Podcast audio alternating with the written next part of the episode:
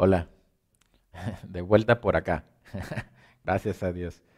Este, le decía que el tema que, que, Dios puso en mi corazón es un tema que ya había hablado antes de alguna manera y Dios lo puso muy fuerte en mi corazón esta, esta mañana para volverlo a hablar. Entonces, eh, yo espero que Dios va a hacer algo en nuestras vidas. Espero en el Señor que, que Dios eh, use estos pasajes de la palabra de Dios para que te hablen a tu corazón principalmente.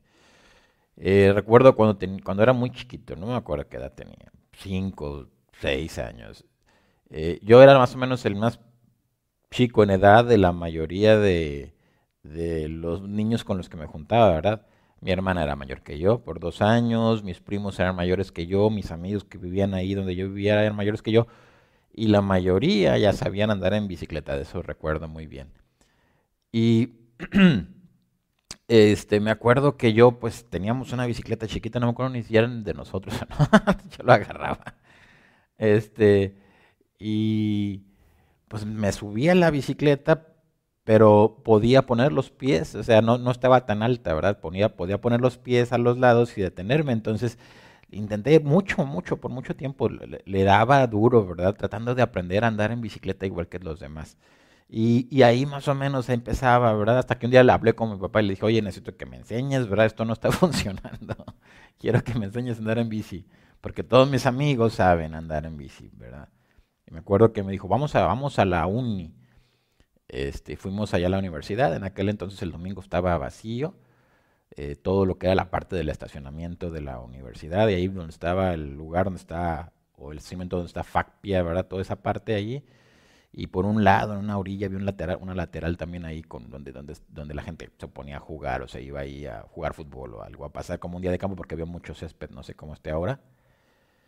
Así que me agarró y tenía la bicicleta, esta vez nos llevamos la bicicleta de mi hermana, que era más alta. Ahí sí no me podía sostener, ¿verdad?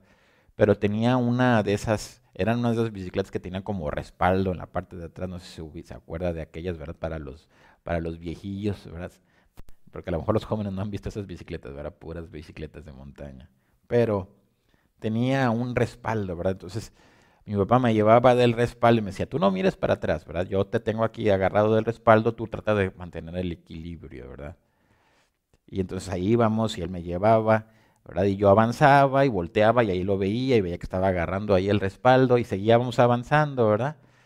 Este, y, y, y empecé a agarrar confianza, ¿verdad? Y luego ya cuando me di cuenta, iba avanzando y volteé y papá ya estaba como a 30 metros allá atrás, ¿verdad?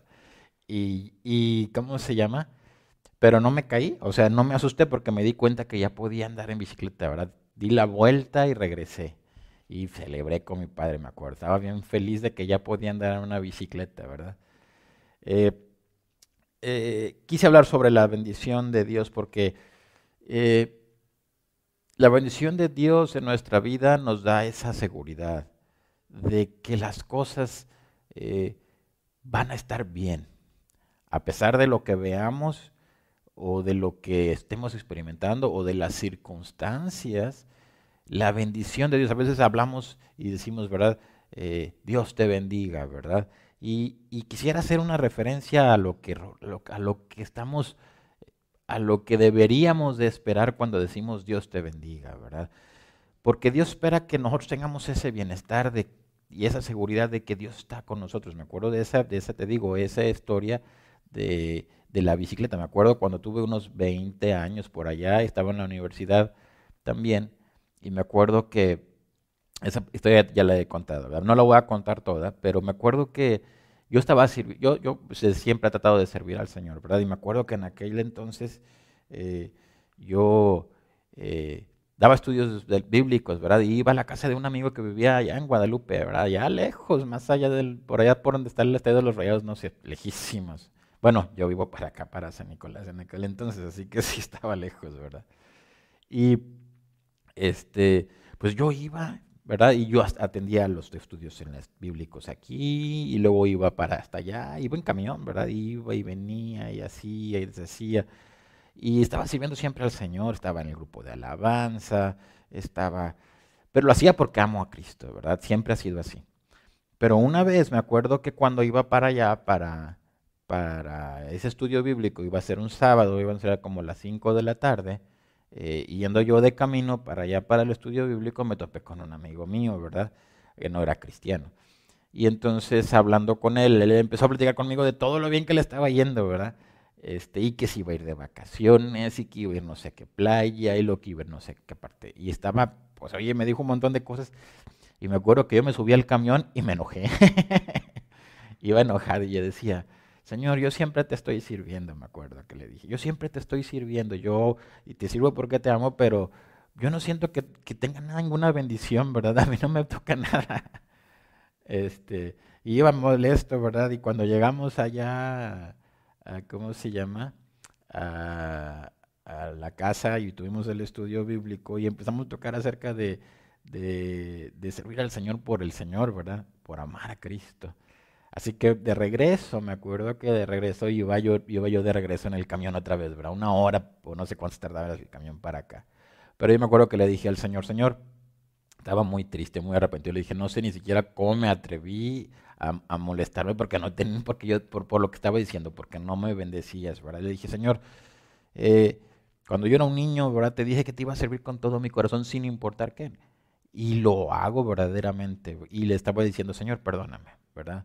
Yo, yo quiero ser un siervo de Dios que no, que no te sirva por lo que tú le das, sino por quien tú eres, ¿verdad? Porque tú, o por lo que tú eres para mí, le decía el Señor. Y, y la verdad es que estuve muy triste, me fui triste, no porque no recibiera o porque no sentía. Que recibiera una bendición del Señor, sino por mi actitud para con Cristo. Y me fui llorando y le dije, Señor, perdóname, no va a volver a pasar, me acuerdo, ¿verdad? Y me acuerdo que eso fue un sábado y al siguiente día teníamos a un amigo mío al que amo mucho, que estaba aquí de misionero, se llama Ernest Guerrero, ¿verdad? Y él me dijo, era por ahí de agosto, julio, por allá en aquel entonces, y me dijo, oye, ¿te gustaría venir a pasar Navidad? Faltaba mucho tiempo. ¿Te gustaría venir a pasar Navidad este, acá conmigo a Phoenix? Él vivía de Phoenix él iba a regresar allá para pasar la Navidad con su familia.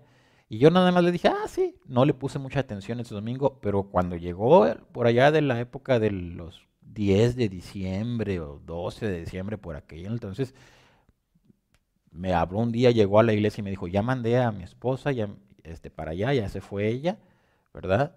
Este, y, y este, pues yo te estoy esperando a ti, vámonos, ¿verdad? Yo me asusté le dije, oye, yo no, yo no pensé que fuera en serio. Me dijo, claro que es en serio y ahora te vas a venir conmigo, ¿verdad? Mi papá me dio algo de ayuda y yo me acuerdo que le dije, bueno, señor, me acuerdo que, que, esa noche, cuando pues pedí permiso a mi papá a mi mamá y me dijeron, sí, ve, hijo, vas a estar allá un mes, papá me dio lo que pudo. Es la historia que he comentado de los famosos 150 dólares y cómo Dios me los dio al final otra vez. Pero no voy a contar toda esa historia, solo quiero contar esta parte. Esa noche nos fuimos y me dijo, Ernest, vamos a salir de mi casa a las 4 de la mañana o a las 3. Entonces nos fuimos allá, me fui a su casa esa noche, estuvimos allí y eh, en la noche me la pasé orando, ¿verdad? Y le dije, Señor, tengo miedo, este, porque nunca he pasado Navidad lejos de mi familia y ahora voy a estar en un lugar donde pues lejos de mi familia, ¿verdad? Y voy a estar lejos de, mis papás y lejos de mis hermanos, ¿verdad? Y no sé cómo me vaya a ir, no sé si estoy tomando la decisión correcta, ¿verdad? Y le dije, Señor, este, pues hazme saber, si tú me das esta oportunidad de ir, hazme saber que tú vas conmigo. Entonces, tomamos el, auto en la, ya en la madrugada como a las cuatro y salimos, ¿verdad? Hicimos veinte tantas horas para llegar hasta Phoenix, ¿verdad? Pero lo hicimos en dos partes. Cuando llegamos a Phoenix, eh, el primer día eh, nos invitaron a comer, ya, ya le conté yo la historia del dinero, de cómo me fue en esa parte, ¿verdad? Este, nos invitaron a comer, me parece, no me acuerdo perfectamente, pero no me acuerdo si fue ese mismo día que llegamos en la tarde, me parece que fue el primer día, si llegando a Phoenix, nos invitaron a comer los, la familia de Ernesto porque estaban, estaban muy contentos de que hubiéramos llegado. Fuimos, comimos, este, y me, me, fui a mi cuarto que me, que me, dieron ellos o que me asignaron ellos, que me prestaron, Y en un sueño Dios me habló y me habló muy claro y me dijo así, yo te traje aquí. Así. Fueron las palabras eh, exactas, ¿verdad? Me dijo el Señor, yo soy el que te traje aquí. Y, y de ahí en adelante, todo el viaje que hice, que estuve un mes allá, todo fue eh, para bien, ¿verdad? Eh, la gente me ayudó, eh, Dios me habló a través de gente de palabra profética de uno y de otro lado, de gente que no me conocía. Dios me dio y me concedió todo lo que yo tenía en mi corazón y me hizo sentir el Señor. Me acuerdo que en todos los boletitos de viajes que tuvimos que hacer o que hicimos, en muchos de ellos, o en la bueno, en todos los que hicimos que, que, nos dieron un boleto, todos tenían una, una, ¿cómo se llama? Una insignia que decía VIP, ¿verdad? Porque me daban puros boletos de VIP, ¿verdad? Como dicen de los de Very Important Person. Todos. No me acuerdo, creo que los había guardado en aquel entonces, no sé si todavía los conservé por ahí. Los conservé porque dije, Dios me hizo sentir así. Creo que, creo que no es porque yo sea quien yo pueda ser, ¿verdad? Más bien creo que es por quien Cristo es. Esa bondad de Dios y el amor de Dios para, para la gente es una realidad, para todos. Es que es la cuestión, es que esta cuesta de Dios es que es el amor de Dios, es para toda la gente. Dios espera que toda la gente pueda sentir que Dios está con él. Y Dios quiere eso, Dios quiere estar con las personas y ayudarlas y dirigirlas en sus caminos y hacerles sentir que las cosas van a estar bien, ¿verdad? Y si dijéramos en alguna forma metafórica, eh, van a poder andar en bicicleta, ¿verdad? O sea, Dios va a hacer que las cosas salgan bien. Mire lo que dice la palabra de Dios en Génesis capítulo 12. Me acuerdo de esta historia. Siempre que, que pienso en esta historia, siempre pienso en este hombre, Abraham, ¿verdad? Dice que Dios le dijo a Abraham en el capítulo 12 del verso 1 al 3, dice así, pero Jehová, escuche esto, dice, pero Jehová había dicho a Abraham, vete de tu tierra y de tu parentela y de la casa de tu padre a la tierra que te mostraré, y haré de ti una nación grande, escuche esto, y te bendeciré, y engrandeceré tu nombre, y serás bendición Bendeciré a los que te bendijeren y a los que mal te maldijeren maldeciré y serán benditas en ti todas las familias de la tierra. Oiga, eh, qué bonitas palabras de parte de Dios para Abraham, con toda la promesa que le hizo, pero, pero cuando Dios le dice a Abraham, salte de tu tierra y de tu parentela, eh, Dios le estaba diciendo a Abraham, eh, básicamente, ¿verdad? Es, deja lo que a ti te hace sentir seguro y confía en mí, ¿verdad? Pon tu vida en mis manos, ¿verdad? Haz lo que yo te estoy diciendo y te voy a bendecir y te voy a engrandecer, ¿verdad? Lo que la palabra de Dios dice es que Dios es, es así, que Dios espera que nosotros podamos, este, ¿cómo se llama? Confiar en el Señor y que si confiamos en el Señor, Dios nos va a bendecir en todo lo que hagamos.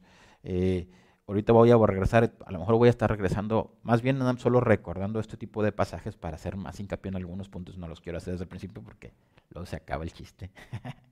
Pero mire lo que dice Primera de Corintios capítulo 3 versos del 6 al 9.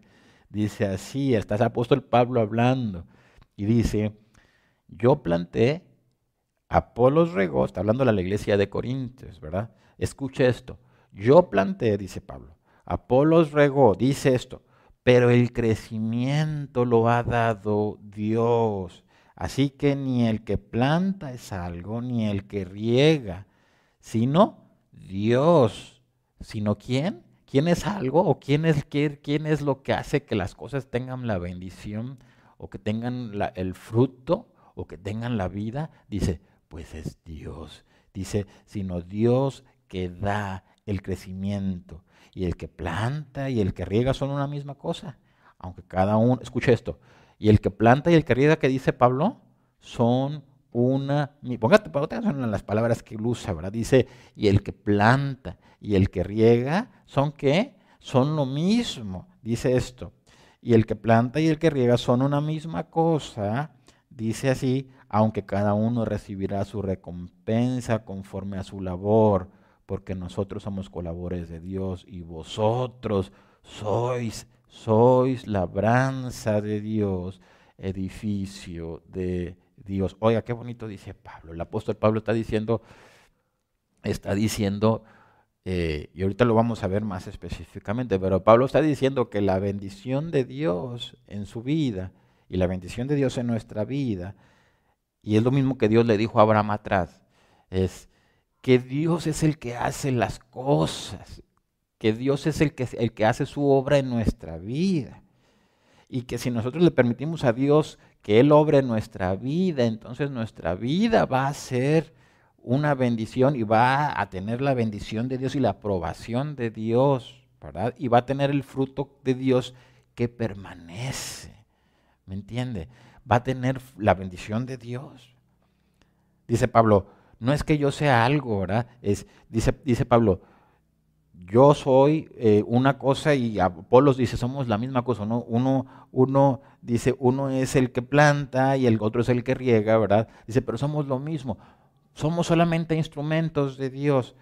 Pero lo que importa y donde se refleja la bendición es que el que hace la obra es Dios. Y le dice, por eso, porque la obra la hace Dios, dice, ustedes son edificio y labranza de Dios. Qué bonito, ¿verdad? Qué bonito. ¿Por qué lo digo? Porque, porque es bueno cuando tú puedes ver que lo que tú estás haciendo tiene la bendición de Dios. Es básicamente es, Dios aprobando tu trabajo, ¿verdad? Dios eh, no solamente haciendo que, ahorita vamos a ver, pero no solamente haciendo que, que, que te vaya bien, pero es Dios haciendo la obra para que salga bien, ¿me entiendes? Dios hace su, obra para que salga bien y nos usa a nosotros.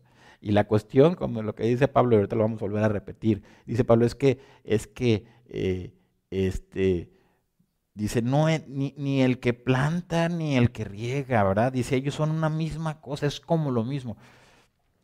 Ahorita vamos a leer algunos pasajes, eh, pero mire, Vamos a poner atención a estos dos pasajes que voy a leer. Mira lo que dice Números, capítulo 17, del 1 al 9, para que me entienda. Ahorita regresamos a esa parte cuando dice Pablo, eh, ni el que planta es algo, ni el que siembra, ni el que riega, sino Dios que da el crecimiento. Dice, y el que planta y el que riega son la misma cosa. Mira lo que dice Números. Dice, luego habló Jehová a Moisés diciendo, habla a los hijos de Israel y toma de ellos una vara por cada casa de los padres. De todos los príncipes de ellos, doce varas conforme a las casas de sus padres, y escribirás el nombre de cada uno sobre su vara. y escribirás el nombre de Aarón sobre la vara de Leví, porque cada jefe de familia de sus padres tendrá una vara, y las pondrás en el tabernáculo de reunión delante del testimonio donde yo me manifestaré a vosotros, y florecerá la vara del varón que yo escoja, y haré cesar de delante de mí las quejas de los hijos de Israel, con que murmuran contra vosotros. Y Moisés habló a los hijos de Israel, y todos los príncipes de ellos le dieron varas, cada príncipe por las casas de sus padres una vara, en total doce varas, y la vara de Aarón estaba entre las varas de ellos, y Moisés puso las varas delante del Jehová en el tabernáculo del testimonio. Y aconteció que el día siguiente vino Moisés al tabernáculo del testimonio, y he aquí que la vara de Aarón de la casa de Leví había reverdecido y echado flores y arrojado renuevos y producido almendras. Entonces sacó Moisés todas las varas delante de Jehová a todos los hijos de Israel, y ellos lo vieron y tomaron cada uno su vara. Oiga, y aquí es donde yo quiero, se empieza a poner bonito, ¿verdad? No, vamos a, no voy a hablar sobre la rebelión ni nada de eso, pero quiero que veas esto. Dice la, ¿Te acuerdas lo que dice Pablo? Dice, pues el, que, el que riega y el que planta, pues es lo mismo, ¿verdad? Son una misma cosa, ¿verdad? Y luego vemos a, Dios en esta historia donde, donde Dios le quiere demostrar al pueblo que Él escogió a Aarón para que Él sea el sacerdote, ¿verdad? Y, que Él ministre delante de Dios. Entonces lo que hace Dios es que dice que cada uno tome su vara, cada uno, cada uno de las casas, según las tribus, ¿verdad? Que cada tribu, cada jefe de cada tribu tome su vara y le ponga su nombre, ¿verdad? Eh, tal nombre Aquí está de la casa de Judá, ¿verdad? De la tribu tal. Y de la tribu de Leví, pues hasta la de Aarón, ¿verdad? Y cada uno de los nombres según las tribus, según Benjamín o Acer o cualquiera uno de todos los doce, ¿verdad? Dice que las ponen allí, este, y dice que la vara de Aarón reverdeció, ¿verdad? ¿Y qué más sucedió con la vara de Aarón? Dice, mire lo que dice, dice, eh, y dice la palabra de Dios, y aconteció que el día siguiente la vara de Aarón eh, había reverdecido y echado flores y arrojado renuevos y producido almendras. O sea, la vara de Aarón volvió a la vida y hasta fructificó. Y además de manera milagrosa, porque aunque tú tomes un almendro, pues no da flores ni frutos de un día para otro, ¿verdad? Esa es la obra de Dios. Y la cuestión es que dice la palabra de Dios lo que, lo que Pablo decía cuando él dice, ni el que riega, ¿verdad? Y el que planta somos una misma cosa. ¿A qué voy? A que aquí tú te das cuenta que había doce varas. Eran iguales, solamente eran varas. Pero Dios obró en la vida de una vara de esa, la de Aarón. ¿Entiendes? Porque era donde Dios había puesto, ¿verdad? Su corazón y su obra para hacer la obra de Dios allí. Y me acuerdo, mire lo que dice, mire lo que dijo Jesucristo en Lucas capítulo 4, versos del 27, 25 al 27. Mire lo que dijo. Dice, y en verdad os digo que muchas viudas había en Israel en los días de Elías, cuando el cielo fue cerrado por tres años y seis meses y una gran hambre en toda la tierra, pero a ninguna de ellas fue enviado Elías, sino a una mujer viuda en Sarepta de Sidón. Y muchos leprosos había en Israel en el tiempo del profeta Eliseo, pero ninguno de ellos fue limpiado, sino Namán el Ciro. Está hablando Cristo. Y se da cuenta, ya empieza a ver, empezamos a ver que dice, dice la palabra de Dios, oye, es que puede haber los que plantan, pueden haber los que tierran, los que, los que, los que plantan o los que, los que riegan, pueden haber muchas varas, ¿verdad? Pueden haber muchos leprosos, ¿verdad? Pueden haber muchas vidas, pueden haber muchos instrumentos, muchos martillos y muchos desarmadores y muchos eh, de cualquier cosa y muchos pastores, puede haber mucho.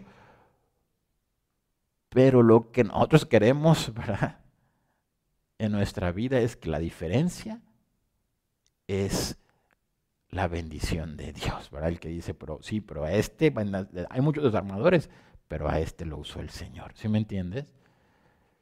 Hay muchos, ¿verdad? Hay muchos profetas, o bueno, que se dicen profetas, dice, pero a este lo usó el Señor. A este, Dios lo bendijo a él.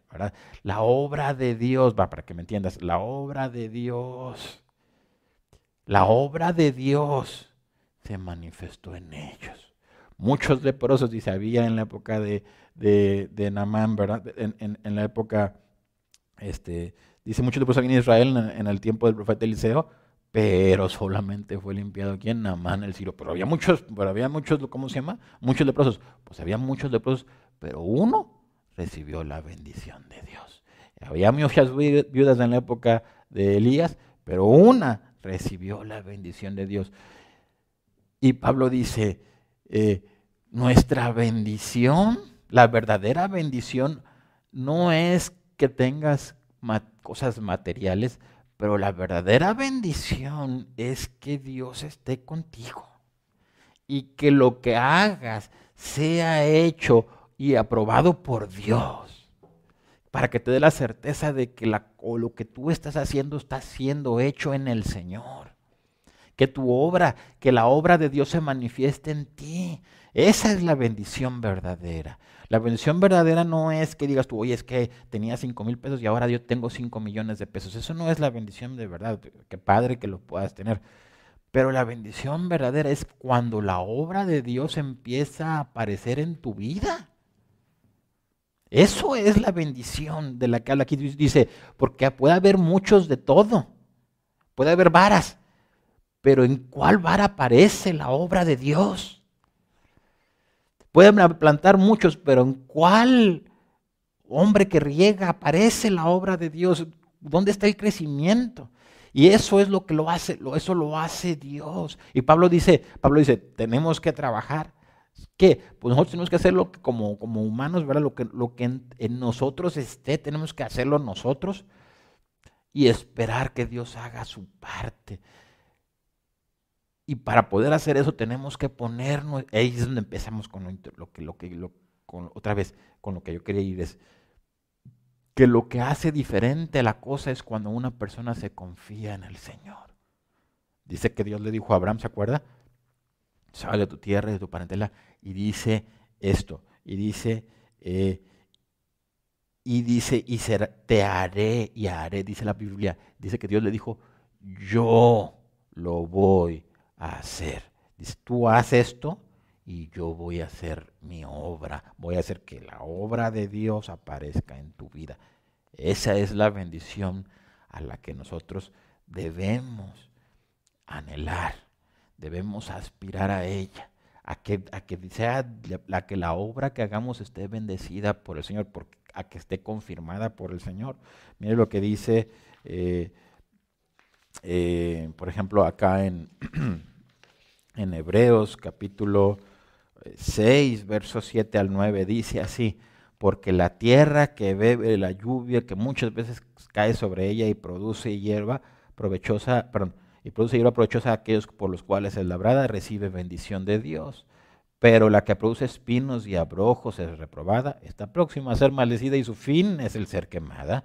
Pero en cuanto a nosotros, a vosotros, oh amados, estamos persuadidos de cosas mejores que, de, persuadidos de, cosas mejores y que pertenecen a la salvación, aunque así hablamos. O sea, dice el apóstol Pablo, nosotros cuando vinimos a Cristo eh, tuvimos, ¿verdad? Como una herencia, cuando hablamos sobre la heredad, tuvimos como heredad la bendición de Dios. Tenemos la posibilidad, por causa del Señor Jesucristo, de que Dios bendiga lo que hacemos. Es como una herencia de nosotros. Y dice, y, hay otra tierra. ¿Cuál? Pues la que, no, la que no espera o no pone su vida en el Señor, pues no produce los frutos del Señor. Dice, la, la, otra tierra que no, que no produce, que no se ve que la obra de Dios está ahí, dice, no produce, dice, produce espinos y abrojos. Dice, es reprobada. ¿Escuchó esto? Es reprobada. Dice Dios, no, no está la obra de Dios ahí. Son tierra las dos. Pero una, una, una recibe la bendición de Dios y produce, ¿verdad? Hierba provechosa, dice la palabra de Dios, y recibe la bendición de Dios, ¿verdad? Y la otra no.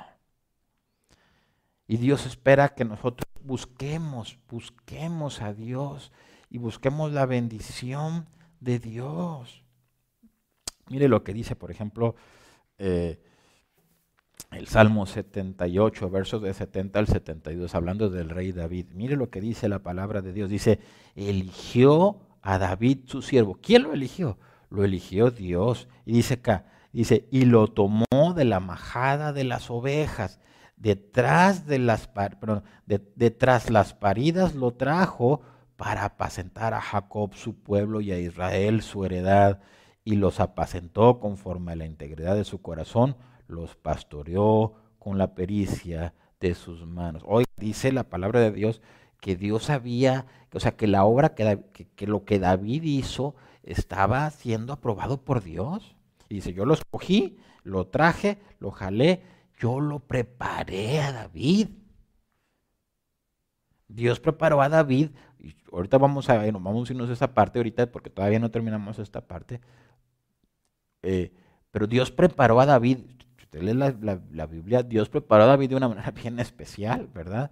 Y Dios lo preparó para que pudiera hacer la obra de Dios, para que pudiera aparecer la obra de Dios, porque la obra de Dios iba a bendecir al pueblo de Dios. Entonces Dios dice, yo preparé a David para eso, ¿verdad? Yo lo escogí, lo saqué y lo puse, ¿verdad? Qué bonito, ¿verdad? Había muchos hombres, ¿verdad? En aquel tiempo podría, si Jesús pudo haber dicho así como dijo lo de, lo de la viuda, ¿verdad? Pudo haber dicho, había muchos pastores en Israel, pero escogí a David, ¿verdad? Oye, pues hay, si me entiendes, uno es el que, una cosa es decir, bueno, pues todos tenemos una vida, ¿verdad? Y otra cosa es que Dios, que Dios la bendiga, que Dios la use, que Dios haga fructificar, que Dios que Dios produzca la vida de Dios en, esa, en esa vida, en tu vida, que aparezca su, obra. Mire lo que dice el apóstol Pablo otra vez en la primera de Corintios 9, del 1 al 2, dice así, eh, no soy apóstol, no soy libre, no he visto a Jesús el Señor nuestro, no sois vosotros mi obra en el Señor. Si para otros no soy apóstol, para vosotros ciertamente lo soy, porque el sello de mi apostolado, dice Pablo, sois vosotros en el Señor. Cuando empezaban a levantarse gente contra Pablo para empezar a, desviar a la iglesia, porque querían gloria y, y gloria propia y empezaron a decir que Pablo no era apóstol, el apóstol les escribe y les dice, no soy apóstol. Dice, bueno, si para los demás no soy, para ustedes sí, porque la obra de Dios, porque tú eres cristiano, porque Dios obró en mí para que tú te convirtieras, ¿verdad? Básicamente es lo que está diciendo. Y, y, has crecido lo que has crecido, porque Dios obró en mí. Esa es la bendición de Dios. Y cada uno hace, Pablo dice que tenemos que, tenemos que esforzarnos. Yo no, Pablo dice que tenemos que esforzarnos, que debemos trabajar, que tenemos que, que, que, que tener un esfuerzo de nuestra parte pero la parte de Dios la hace Dios. Pero Dios hace, ahí es donde voy, Dios hace su obra con el que quiere hacer, con el que quiere, con el que quiere que Dios haga su obra. Dios hace su obra con aquel que quiere que Dios haga su obra. Dios hace su obra con el que quiere, con el, con el que le dice, oiga, con el que le dice, Señor, yo quiero que, tú, que tu obra aparezca en mi vida. Hay gente que no le interesa, ah, por muchas razones, por incredulidad. Habrá gente que diga, ah, ¿a poco de veras tú crees que, que va a hacer una diferencia si tú le encomiendas a Dios tu camino y tu vida? Ay, sí, no me digas, Dios te va a bendecir a ti. Y a mí no, yo también trabajo mucho. Bueno, pues a lo mejor no crees, está bien, no la recibas, ¿verdad? Habrá otro que diga, bueno, es que nada más eso nada más es para los que sirven al Señor, eso es la, la bendición de Dios. Y eso es lo que tú crees y lo quieres dejar así, está bien. Es tu decisión. Por diferentes razones o por incredulidad o por desconocimiento, por ignorancia, la gente a veces no entiende que Dios quiere bendecir lo que nosotros hacemos y que nosotros, la Biblia lo dice, deberíamos tener en nuestro corazón el deseo de estar buscando que todo lo que hagamos fuese bendito por el Señor. Eso es lo que Dios muestra en la palabra de Dios. Eso lo, muestra el Señor. ¿Me entiende? Dice, dice este, mire lo que dice, por ejemplo, acá en, en, en, bueno, ahorita antes de leer este pasaje, para que se acuerde, se acuerda de, de, David en segunda de Samuel, ¿verdad? Se acuerda cómo, cómo él está en su cama y de repente empieza a decir, oye, yo estoy aquí en una casa tan bonita de cedro, dice, y el arca de Dios está en una tienda, ¿verdad? ¿Se acuerda de eso? Está en segunda de Samuel capítulo 7, ¿verdad? ¿Y qué dice la palabra de Dios? Dice que Dios envió a un profeta y le dijo esto, le dijo, el que tú hayas tenido en tu corazón y que hayas puesto en tu corazón a edificarme casa, has hecho bien en haber tenido esto en tu corazón. ¿Escuchó eso? ¿Has hecho qué? Has hecho bien en pensar en el Señor y en la obra del Señor. Has hecho bien porque tu corazón está donde debe de estar. Y entonces Dios hace un pacto con David allí. Usted debería leerlo en su casa. No lo voy a leer porque no me va a alcanzar el tiempo. Pero Dios dice, si, tú anhelas la bendición de Dios, dice Dios, pues es correcto. Si tú anhelas la bendición de Dios, si tú anhelas estar con el Señor, tú anhelas que Dios bendiga y haga y confirme la obra de Dios en tu vida, Dios te va a decir, bien has hecho en tener esto en tu corazón, porque es lo que Dios quiere. ¿Entiendes? Dios no le interesa a gente, a Dios no le interesa a la gente que no está interesada en que Dios bendiga lo que hace. Porque cuando Dios bendice lo que hace, significa, la, palabra de Dios dice que es,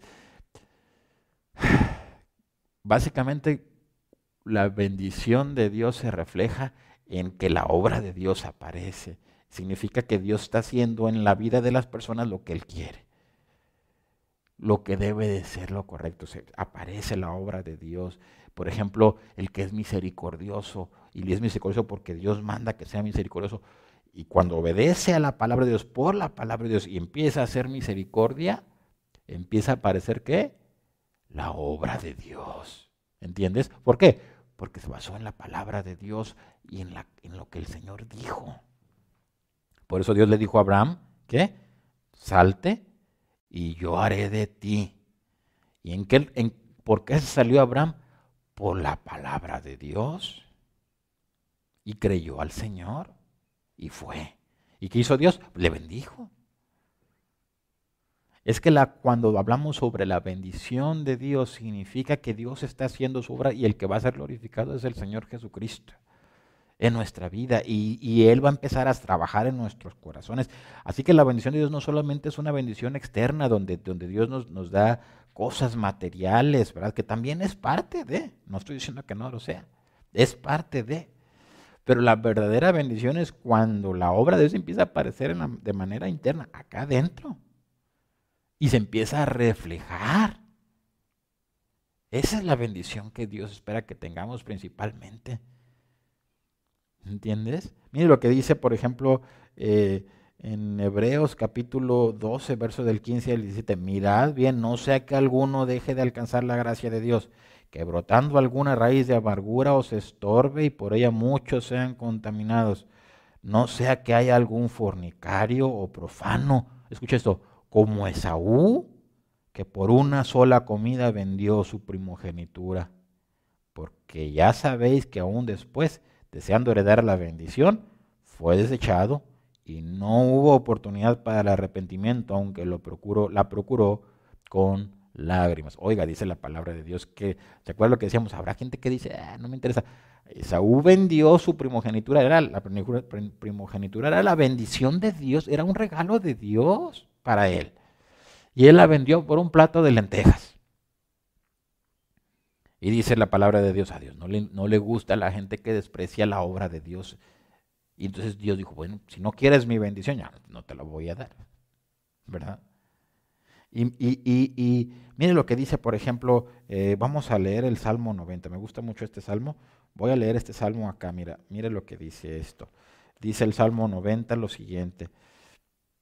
Eh, voy a leer eh, pues voy a leerlo todo, acá está chiquito. Dice así, Señor, tú nos has sido refugio de generación en generación. Otra vez, ¿a quién? Pues al que, al que se va, al que viene. El Señor es un refugio, ¿verdad? ¿A quién? Pues al que viene, al que quiere, al que dice, Señor, necesito refugiarme en ti. Esa es la bendición de Dios. Señor, te necesito. Bueno, pues ven, dice el Señor, pues ven. Dice, tú nos has sido refugio de generación en generación. Antes que naciesen los montes y formase la tierra y el mundo, desde el siglo y hasta el siglo, tú eres Dios. ¿Escuchó eso? Lo está diciendo, lo que está diciendo David aquí es, tú, tú eres Dios, tú tienes, ¿verdad? Eh, el poder para bendecirnos. Tú tienes el poder para confirmarnos y para que tú tienes el poder para transformar nuestra vida, para que dé fruto, para que tenga un propósito. Bueno, mira esto. Vuelves al hombre hasta ser quebrantado. ¿Quién es el que desea que obtengas la bendición de Dios? Pues Dios. Mira lo que dice. Vuelves al, hombre hasta ser quebrantado y dices, convertidos hijos de los hombres, porque mil años delante de tus ojos son como el día de ayer que pasó hoy, como una de las vigilias de la noche. Los arrebatas como con, eh, como con torrente de aguas, son como sueño, como la hierba que crece en la mañana, en la mañana florece y crece, y a la tarde es cortada y se seca. Porque con tu furor somos consumidos y con tu ira somos turbados. Pusiste nuestras maldades delante de ti, nuestros hierros a la luz de tu rostro, porque todos nuestros días declinan a causa de tu ira, acabamos nuestros años como un pensamiento. Todo esto está refiriéndose a personas que no pusieron, ¿verdad?, su vida en el Señor. Mire lo que dice. Los días de nuestra edad son 70 y si en los más 70 eh, años y si en los más robustos son 80 años, con toda su fortaleza es molestia y trabajo, porque pronto pasan y volamos, ¿verdad? Está hablando de una persona, otra vez lo mismo, se fija cómo hace las divisiones, ahora está hablando Moisés, y cómo hace las divisiones, dice, pues hay gente que vive así, dice, se le va la vida en nada. pasan, se fue, como la hierba que está ahí ya no está. Dice, ¿quién? O escucha esto, la pregunta de Moisés, ¿quién conoce el poder de tu ira y tu indignación según debe ser temido? Hey, escucha esto, enséñanos de tal manera a contar nuestros días que traigamos al corazón qué? Sabiduría. Vuélvete, oh Jehová, hasta cuándo y aplácate para con tus siervos. De mañana sácianos de tu misericordia y cantaremos y nos alegraremos todos nuestros días. Alégranos conforme a los días que nos afligiste y los años en que vimos el mal. Aparezca en tus siervos tu obra y tu gloria sobre sus hijos. Sea la luz de Jehová nuestro Dios sobre nosotros y la obra de nuestras manos confirma sobre nosotros. Sí, la obra de nuestras manos confirma. Oiga, esto es lo, la otra parte, ¿verdad? Lo que Dios quisiera en nosotros. ¿Qué está diciendo Moisés? Que aparezca tu obra en nosotros. Confirma nuestras, que nuestra vida no se, no se vaya de este mundo sin que hayamos hecho las cosas que Dios quería, sin, sin llevarnos nada, sin tener la bendición que Dios quería que tuviéramos, la verdadera, sin haber sido transformados por Jesucristo, sin haber visto a Dios obrar, sin haber escuchado verdaderamente la voz de Dios, sin haber podido adorar al Señor o servido al Señor, sin haber, haber podido ayudar al que lo necesitaba por la causa, por causa del Señor, sin haber podido ir a predicar o a salvar a las, a las almas, ¿verdad? Sin haber hecho la obra de Dios. Dice la palabra de Dios, Señor, haz que tu obra aparezca en nuestra vida, Señor. ¿verdad? Dice, oye, eh, nos arrepentimos, acuérdate de lo que está diciendo, ¿te acuerdas? Dice, dice, mira, cuando vivimos nuestras vidas en nuestro pecado y lejos de ti, tú nos afligiste y vimos mal. Dice, ahora sácianos de tu misericordia. ¿Verdad? Eso es el arrepentimiento. Es el llamado de Dios ¿Y sabe qué es lo que dice el Señor? Dice, y cantaremos y nos alegraremos, ¿qué? Todos nuestros días. ¿Por qué? Porque Dios está haciendo ahí y empieza a decirle otra vez, termina diciendo al Señor, Moisés al Señor, Señor, confirma o, haz, que, haz que lo que yo estoy haciendo esté aprobado por Dios. ¿Y cómo obtengo eso? Bueno, pues es bien sencillo, ¿verdad? tienes que buscar al Señor. Y tienes que poner tu vida en las manos del Señor. Tienes que poner tu vida en las manos del Señor. Tienes que decirle, Señor, aquí está mi vida, mi trabajo, mis estudios, mi escuela, mi servicio a Cristo. Lo que tú hagas, mis hijos, ponlos en las manos del Señor. Y luego, actúa conforme, porque van a venir un montón de situaciones alrededor. Cuando una persona cuando una persona, ahorita lo vamos a, ver, a ver si me alcanza el tiempo, cuando una persona eh, le entrega su vida al Señor para, y le pide al Señor que bendiga su vida, luego van a venir pruebas, ¿verdad? Y van a venir dificultades, ¿verdad? ¿Y qué es, qué es lo que Dios espera que hagamos? Lo que Dios espera que hagamos es que actuemos como hijos de Dios, confiando en que nuestra obra está siendo eh, hecha por el Señor, a pesar de que las cosas sean diferentes. A pesar de que las situaciones sean adversas, como cuando Pedro iba caminando por el mar, ¿verdad? ¿Te acuerdas cuando está Jesús y Pedro y empieza Pedro a caminar por el mar, donde está Cristo en el mar caminando, ¿verdad? Y dice que Pedro va caminando al mar hasta que empieza a ver, este, ¿cómo se llama? Toda esa tormenta y los vientos, y se asusta, deja de poner sus ojos en Cristo y empieza a hundirse. Pero él dice que, que lo hizo lo correcto, otra vez reaccionó le dijo, Señor, Dice que el Señor lo volvió a levantar. Eh, eso es que Dios confirme nuestra, su obra en nosotros, ¿verdad? Que no se vaya nuestra vida como si, no, como si Dios no hubiera estado en nuestra vida nunca. Que, que, podamos hacer la obra de Dios, que podamos sentir y ver la obra de Dios en nuestra vida. Dios espera que tengamos esto en nuestro corazón y que le busquemos. No que le menospreciemos. ¿Se acuerda lo que dice la palabra de Dios? No como Esaú que no seamos como Esaú, que menospreció la bendición de Dios. Pero que Dios espera que nosotros tengamos en, nuestro corazón buscar a Dios y decirle, Señor, confirma tu obra en mi vida. Y, ahorita vamos a verlo, pero eh, Dios dice que, que, Dios espera que, nosotros podamos eh, vivir si nosotros creemos y hemos pedido al Señor, tal lo vamos a ver, pero Dios espera entonces, ¿qué, es lo que Dios espera? Pues Dios espera que nuestra vida eh, dé los frutos de una persona que le ha confiado al Señor su vida. ¿Y cómo le haces? Bueno, pues ¿cómo, cómo sabes que le ha confiado su vida? Pues porque reacciona y, actúa en base a, la, voluntad de Dios, no actúa como, como, actúan todas las personas. Por ejemplo, Jesús dijo, eh, si alguno viene ¿verdad? y te golpea una mejilla, ¿qué dijo Cristo? Vuélvele también la otra. Entonces, cuando alguien viene y te golpea, Dios no espera que tú agarres y te golpees, ¿verdad? Dice Dios, eso no es la obra de Dios. La obra de Dios aparece cuando alguien te pega y tú pones la otra mejilla, es que Dios ha obrado en tu corazón y en tu vida. Y puedes estar seguro que si tú empiezas a obrar de esta manera, y has tenido este compromiso con Dios y has pedido a Dios que bendiga tu vida, entonces Dios va a bendecir tu vida. Y ahorita ahora voy a tocar a ver si me da oportunidad esta historia bien rápida, pero yo quiero que tú veas que a veces eh, que esa obra de Dios a veces al principio puede, puede haber algunos puntos en nuestra vida en los que pareciera que Dios no está obrando, pareciera eso. Pero si tú realmente confías en el, Señor, clamas al Señor, buscas al Señor y le pides que Él te bendiga, y te comprometes con Él a, a, serle fiel y a obedecerle, a pesar de que las cosas digan lo contrario y las circunstancias te digan lo contrario, Dios va a estar contigo y te va a bendecir. Mire lo que dice, por ejemplo, voy a leer este pasaje que está en el libro de Génesis, capítulo 28.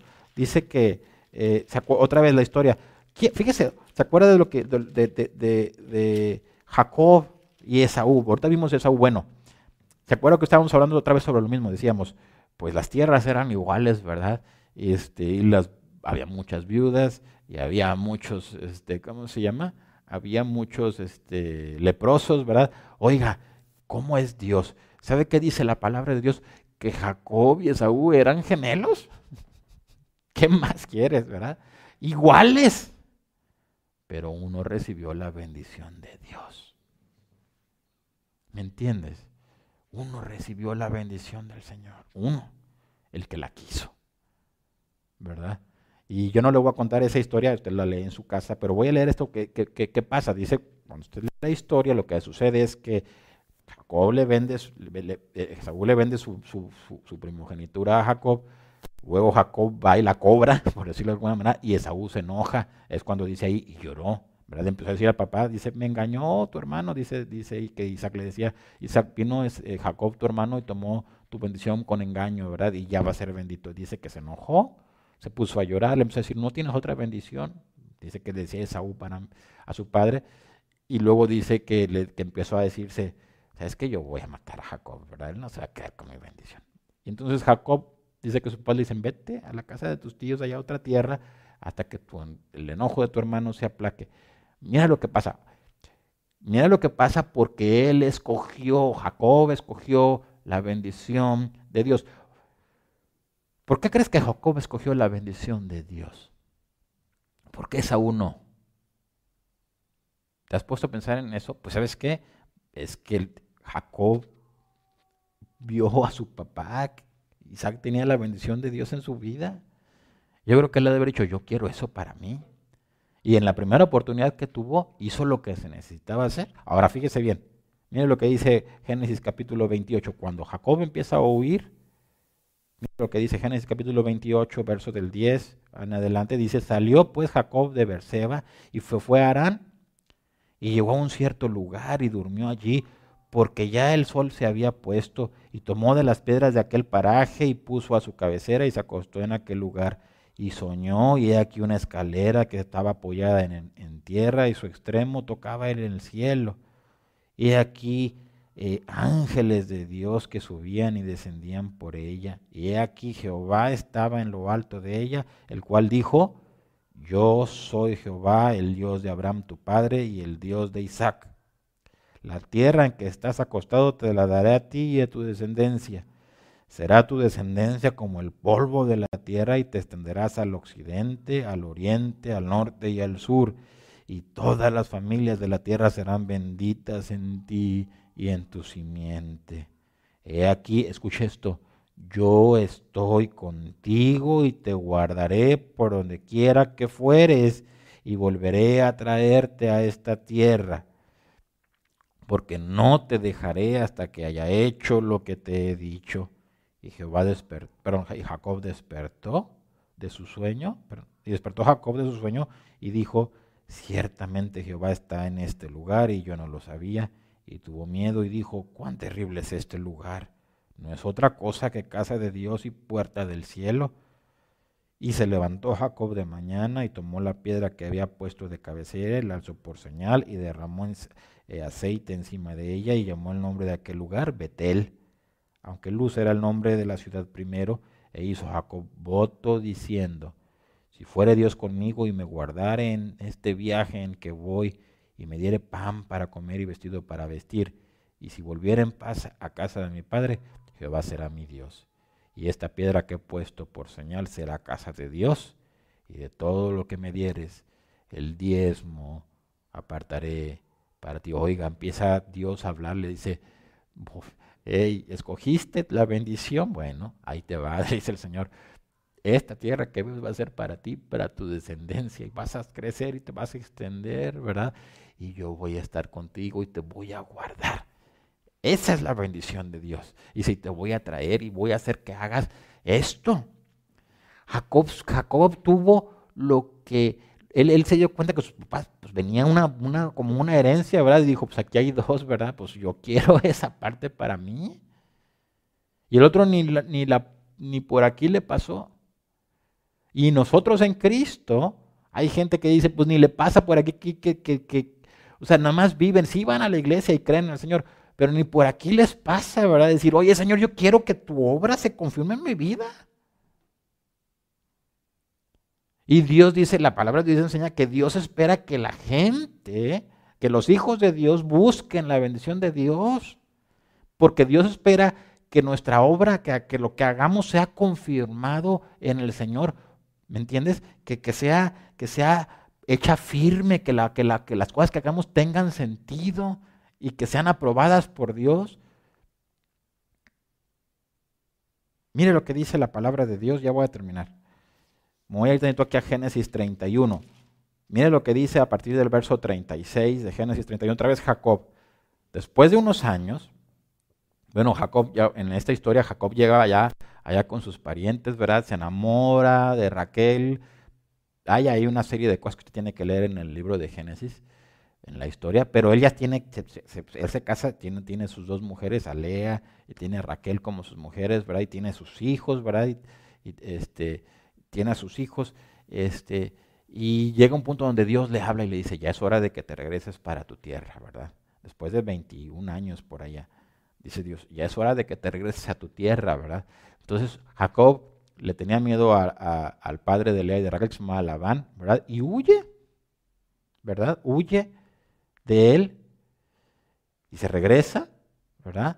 Y cuando está regresando, le dan la noticia a Labán, ¿verdad? El padre de las muchachas diciendo, Jacob está huyendo, ¿verdad? Vamos a ver qué pasa. Mira lo que dice en Génesis capítulo 31, versos del 36 en adelante. Entonces Jacob, bueno, usted puede leer todo, ¿verdad? No voy a poder tener chance, ¿verdad? Dice que Jacob que los alcanza y que empieza a decirles que le robaron y todo eso, ¿verdad?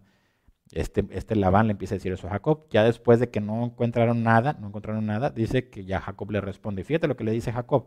Dice esto, verso 36. Entonces Jacob se enojó y riñó con Labán y respondió Jacob y dijo a Labán, escucha esto, ¿qué transgresión es la mía?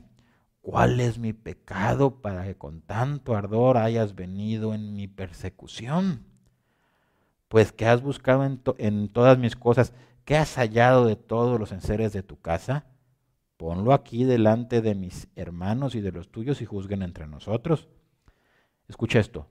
Estos 20 años he estado contigo. Tus ovejas y tus cabras nunca abortaron, ni yo comí carnero de tus ovejas. Nunca te traje lo arrebatado por las fieras, yo pagaba el daño. Lo hurtado, así de día como de noche, a mí me lo cobrabas. De día me consumía el calor y de noche la helada y el sueño huía de mis ojos. Así he estado veinte años en tu casa, catorce años te serví por tus dos hijas y seis años por tu ganado y has cambiado mi salario diez veces. Escucha esto, si el Dios de mi padre, Dios de Abraham y temor de Isaac no estuviera conmigo, de cierto me enviarías ahora con las manos vacías. Pero Dios vio mi aflicción y el trabajo de mis manos y te reprendió anoche. Hasta aquí voy a leer. Hasta aquí. Dice, pero Dios vio mi aflicción y el trabajo de mis manos y te reprendió anoche. Oigan, qué tremenda historia y qué enseñanza tan bonita, ¿verdad? Ya estamos terminando esto, pero... Así que Dios bendice a Jacob, ¿verdad? ¿Y qué pasó? Oiga, pues no fue como que todo fue, fue, miel sobre hojuelas, según lo que, lo, que narra Jacob, dice que tenía un, un suegro abusivo, ¿verdad? Le cambió el salario, ¿verdad? Le cambió el salario. Este, ¿cómo se llama? Este, diez veces, ¿verdad? Eh, le hizo trampa por uno de las hijas, ¿verdad? este, no veía bien a Jacob, eh, si faltaba una ovejita, ah, se lo robaron, te lo voy a cobrar a ti. Oiga, le puso la mano, ¿verdad? De noche y de día, lo hacía trabajar horas extras al pobre muchacho ahí. Y tú dirías ahí, y eso es lo que, el punto donde, donde a veces quiero llegar, ¿verdad? Es que Jacob estaba pasando por, por, por situaciones adversas e injustas. Y este Labán estaba aprovechándose, ¿verdad? Y, ¿Y qué pasó? Oye, es lo que te decía yo ahorita. ¿Qué hizo Jacob? ¿Cómo reaccionó Jacob? Pues Jacob no dice que él se robaba las cosas. Él no dice que él eh, le hizo trampa a este hombre. Él dice, yo, yo te pagué lo que me dijiste, yo trabajé de más. ¿verdad? Yo hice, me cambiaste el salario diez veces y yo no me puse a pelearme contigo, yo acepté todas las condiciones, aunque eran injustas, todas las, porque tú estabas, este, este Labán estaba haciendo o, poniendo o haciendo los cambios de las reglas para la conveniencia de Labán, ¿verdad? Y dice, dice Jacob, yo seguí las reglas. ¿Por qué siguió las reglas?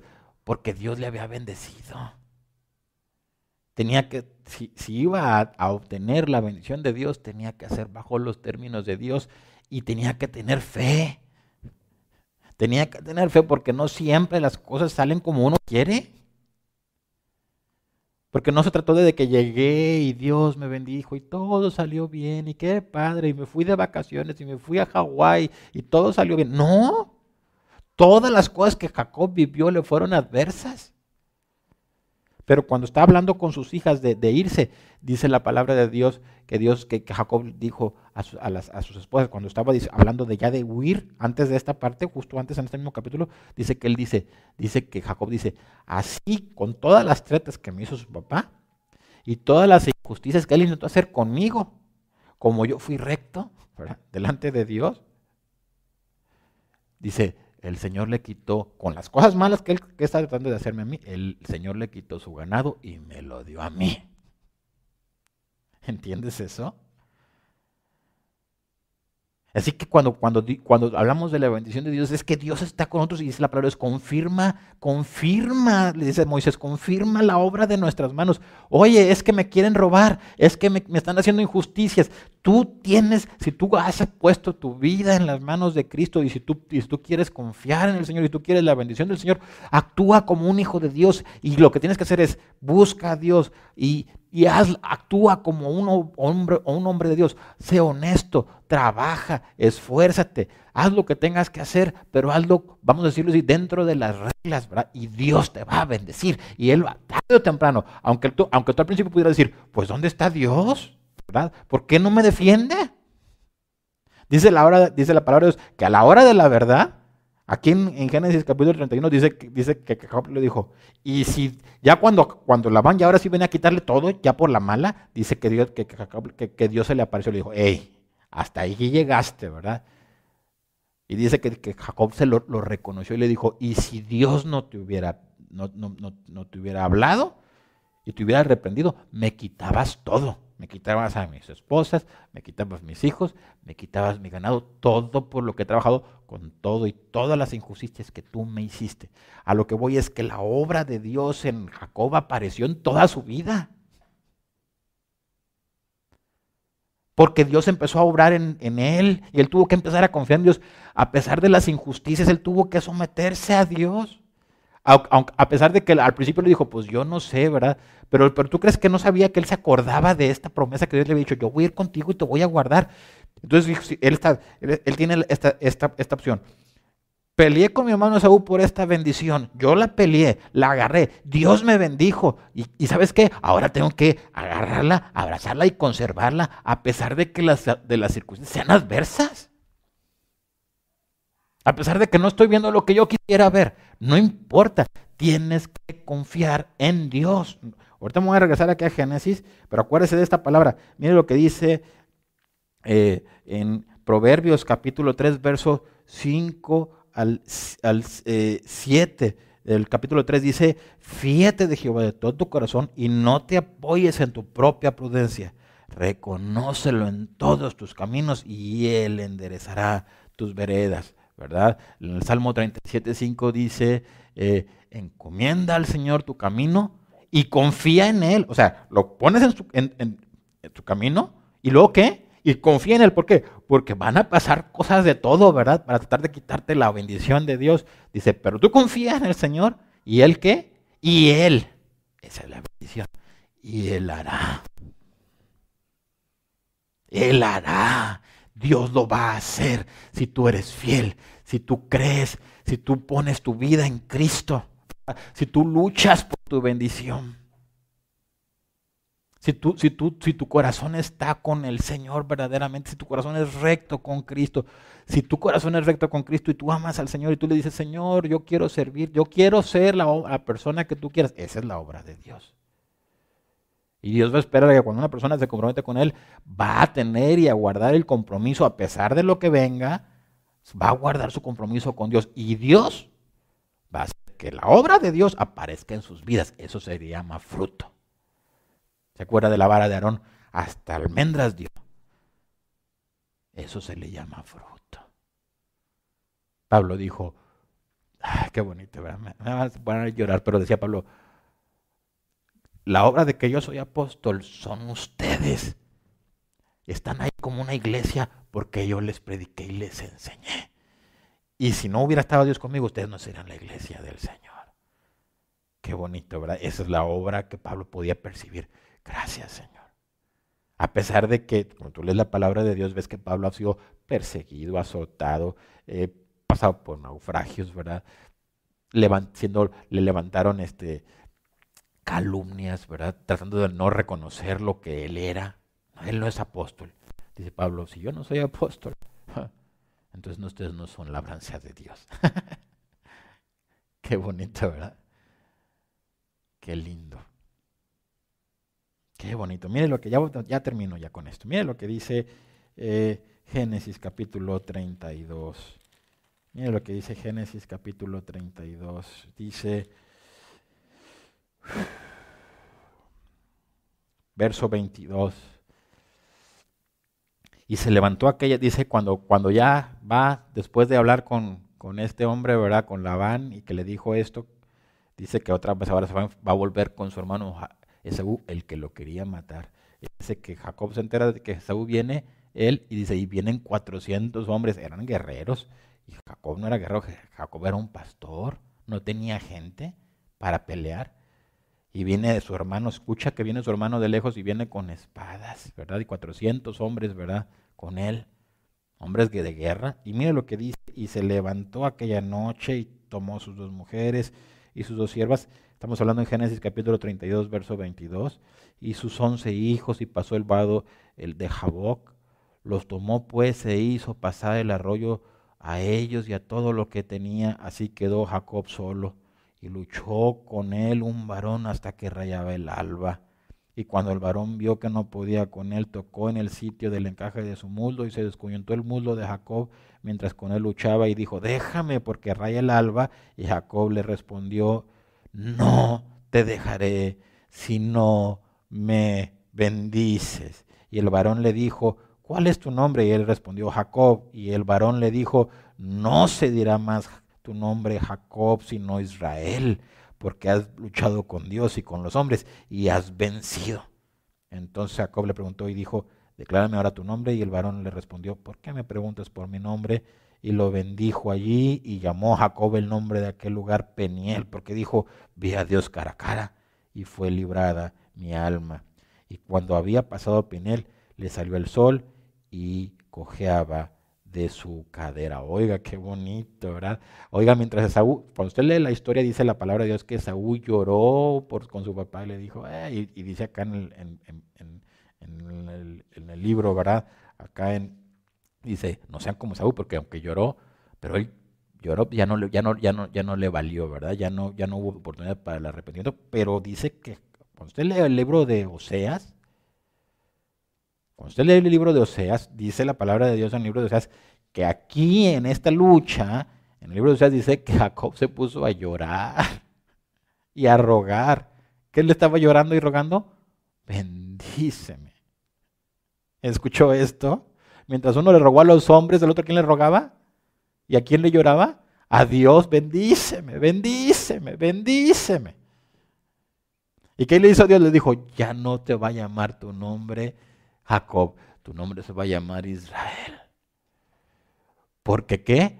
Porque, porque Dios te bendijo, ¿verdad? Y, y, y pudiste la bendición de Dios apareció delante, a los ojos de Dios y a los ojos de los hombres, ¿verdad? Y actuaste delante de Dios y delante de los hombres como un hombre de Dios. Y la obra de Dios apareció en ti y tu nombre va a cambiar y tu manera de andar también va a cambiar. Significa yo estoy confirmando, he confirmado mi obra en tu vida, lo que pasó en tu vida y todo tu capítulo, ¿verdad? de lo que pasó, yo lo hice. Ahora se va a llamar tu nombre Israel. No solamente eso, significa que todo lo que siga lo voy a hacer yo en tu vida. Eso fue lo que Dios le dijo allí. Delante de Dios y delante de los hombres. Dios es Dios actúa de maneras bien bien bien bonitas. Mire, ya no voy a leer eso aparte, pero dice la Biblia que cuando, cuando Dios habla con, con, bueno, cuando Jacob tiene hijos, dice que, si usted se acuerda, le venden a uno de sus hijos, sus hermanos, que se llama José, y se va por allá otro tanto de tiempo, ¿verdad? Más de 13 años lejos de, su papá. Y dice que a Jacob le llegan las noticias y le dicen, pues lo despedazó una fiera, y se quedó con esa idea. Y tú te pones a pensar y dices, oye, José no estaba muerto. ¿Por qué Dios no le dijo nada? Pero cuando José se, da se manifiesta y se da a manifestar a sus hermanos y a su papá, dice que en el momento en que, Jacob volvió a irse para Egipto y que tomó sus cosas y se empezó a ir para Egipto, dice que se le apareció el Señor otra vez y le habló y le dijo, no tengas miedo, yo estoy contigo, como te lo había dicho. Y tú dices, oye, pasaron años, ¿verdad? ¿Por qué Dios no le dijo nada? Por eso dice la palabra de Dios, y confía en Él. Porque ¿sabes por qué no le dijo nada? Porque aunque Jacob no veía nada y estaba sufriendo, Dios seguía haciendo su obra en la vida de su familia y confirmando su, la obra de sus manos.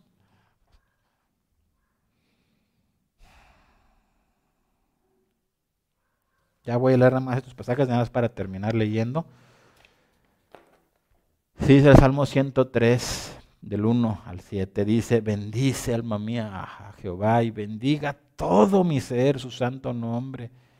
Bendice alma mía a Jehová. Escucha esto, y no olvides ninguno de sus beneficios ¿Escuchó eso? ¿Qué está diciendo? ¿Sabe que cuando una persona empieza a bendecir a Dios, ¿sabe qué es, lo que está, qué es lo que está reflejando? Le está reflejando la obra de Dios en su vida o la bendición de Dios en su vida. Y por eso dice que no olvides ninguno de sus beneficios. Él es quien perdona todas tus iniquidades, el que sana todas tus dolencias, el que rescata del hoyo tu vida, el que te corona de favores y misericordias, el que sacia de bien tu boca de manera que te rejuvenezcas como el águila.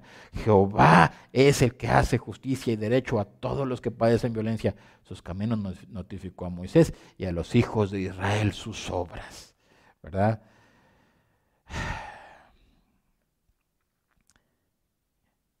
Y mire cómo termina, voy a leer nada más este último, número 6, ya no voy a leer más, este último, números capítulo 6, verso del 22 al 27. Escuche lo que Dios le dijo a Moisés. Jehová habló a Moisés diciendo, habla a Aarón y a sus hijos y diles, así bendeciréis a los hijos de Israel diciéndoles, escuche esto, así que bendeciréis a los hijos de Israel diciéndoles, Jehová te bendiga y te guarde. Jehová haga resplandecer su rostro sobre ti y tenga de ti misericordia. Jehová alce sobre ti su rostro y ponga en ti paz.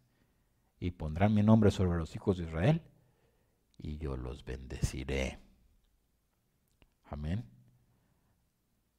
Yo creo que tenemos ese anhelo y, y, Dios dice que está bien que lo tengamos, que de hecho deberíamos tenerlo, de que Dios bendijera todo lo que hiciéramos, que bendijera a nuestros hijos, que bendijera nuestros trabajos, que bendijera cada cosa que hiciéramos, que bendijera nuestro salir y nuestro entrar, que bendijera cuando tenemos que viajar, que bendijera eh, la obra que estamos haciendo, que bendijera nuestra, nuestra obra que viene en el futuro, ¿verdad?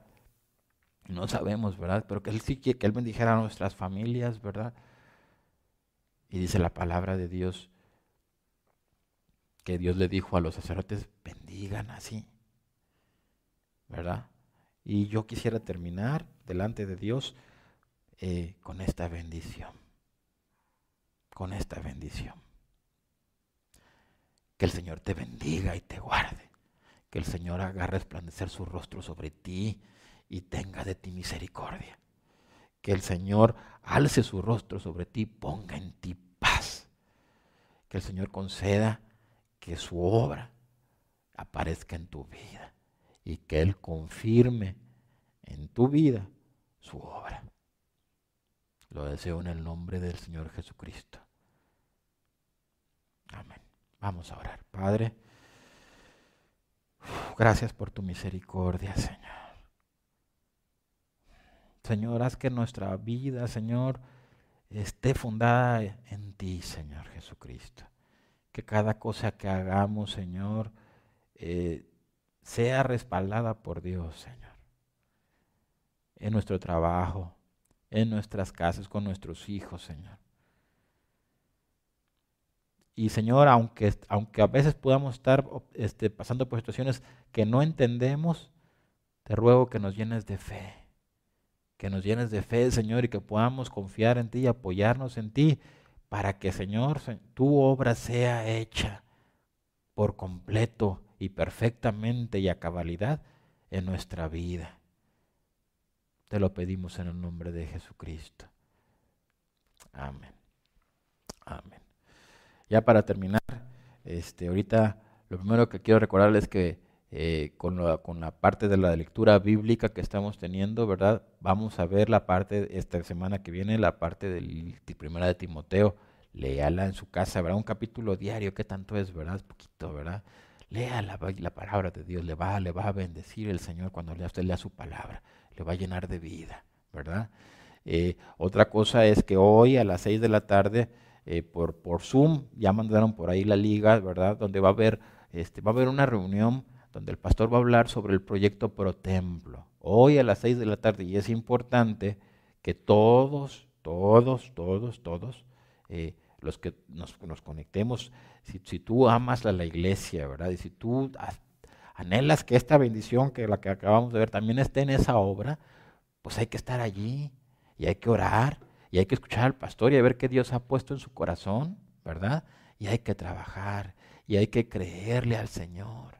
Hay que creerle al Señor, ¿verdad? Hay que confiar en el Señor y decirle, Señor, yo quiero eso en mi vida. Como lo hizo Jacob, ¿se acuerda? Oiga, Señor, hoy ahí está la, oportunidad. Pues, oiga, Señor, yo quiero eso en mi vida, ¿verdad? Hay que decirle al Señor como iglesia, yo queremos eso, ¿verdad? Queremos que Dios ponga en nuestros corazones, que todos tengamos el mismo corazón y que poder alcanzar las cosas que Dios tiene para nosotros, ¿verdad? Y por último, vamos a orar por los diezmos y las ofrendas. Usted ya sabe más o menos cómo funciona esto, ¿verdad? Aunque usted sé que lo va a hacer a lo mejor por transferencia electrónica, Póngalo en el corazón, en su corazón, ¿verdad? Vamos a darlo al Señor, vamos a orar al Señor y vamos a decirle, Señor, yo lo hago, Señor, también igual, confiando en que tú estás conmigo y en que no me va a faltar nada. ¿Sabe una cosa? Dios ve cada cosa que hacemos, ¿verdad? Así que vamos a hacerlo en el nombre del Señor, vamos a hacerlo con alegría, vamos a hacerlo bien. ¿Le parece bien? Vamos a ponernos en las manos del Señor en esta parte vamos a orar por Él, por estos diezmos y ofrendas. Y vamos a pedirle al Señor que haga que este dinero, ¿verdad? Y que estos bienes que Dios está dándole a la iglesia, que sean para la iglesia. Que Dios dé sabiduría al pastor y a los que están allí para que este dinero y para que lo que se haga sirvan para que, para que el pastor pueda estar bien, para que pueda tener lo que necesita, para que también la obra de Dios se haga, ¿verdad? Para que todo se haga, ¿verdad? Para que los que, necesitan ayuda puedan ser ayudados, para que la obra de Dios se haga. Amén. Vamos a orar. Padre, también ponemos, Señor, delante de ti eh, los diezmos y ofrendas, Señor, como dice tu palabra, de lo que tú, tú nos has dado, Señor, que te damos, Señor. Padre, bendice a tu iglesia en todo, Señor que no le falte nada, que no le falte alimento, que no le falte eh, la protección de Dios, que no le falte la salud, Señor. Te pido en el nombre de Jesucristo que tú envíes salud a los que están enfermos, Señor. Pero bendice esto, esto que, te entregamos de nuestras manos, Señor, con todo nuestro corazón. Bendice, Señor, la obra, Señor, de nuestras manos, Señor. En el nombre de Jesucristo, eh, te lo rogamos, Señor. Ponemos esto delante de ti, Señor. Bendícenos en el nombre de Jesucristo y bendice en el nombre de Cristo Jesús a tu iglesia. Amén. Dios los bendiga.